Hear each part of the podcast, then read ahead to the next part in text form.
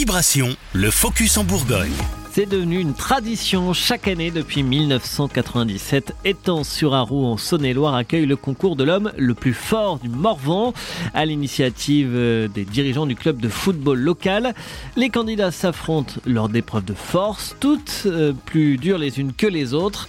Régis Fouillé, l'un des organisateurs du concours. Les candidats ont sept jeux, donc on retrouve la traditionnelle marche du fermier où chaque candidat doit effectuer la plus grande distance avec un poids de 50 kg. On retrouve le pneu de 300 kg à retourner le plus de fois en une minute. Ça, c'est un jeu qui existe depuis le début. Nous avons les pierres d'Atlas, où là, ce sont des boules de ciment de 80 à 140 kg à poser sur un socle. Et voilà, on a des autres jeux. Voilà, on a une nouveauté cette année avec le, marteau de tord, qu'il faut tenir un marteau de 20 kg, les, à deux mains, les bras tendus à l'horizontale et le plus longtemps.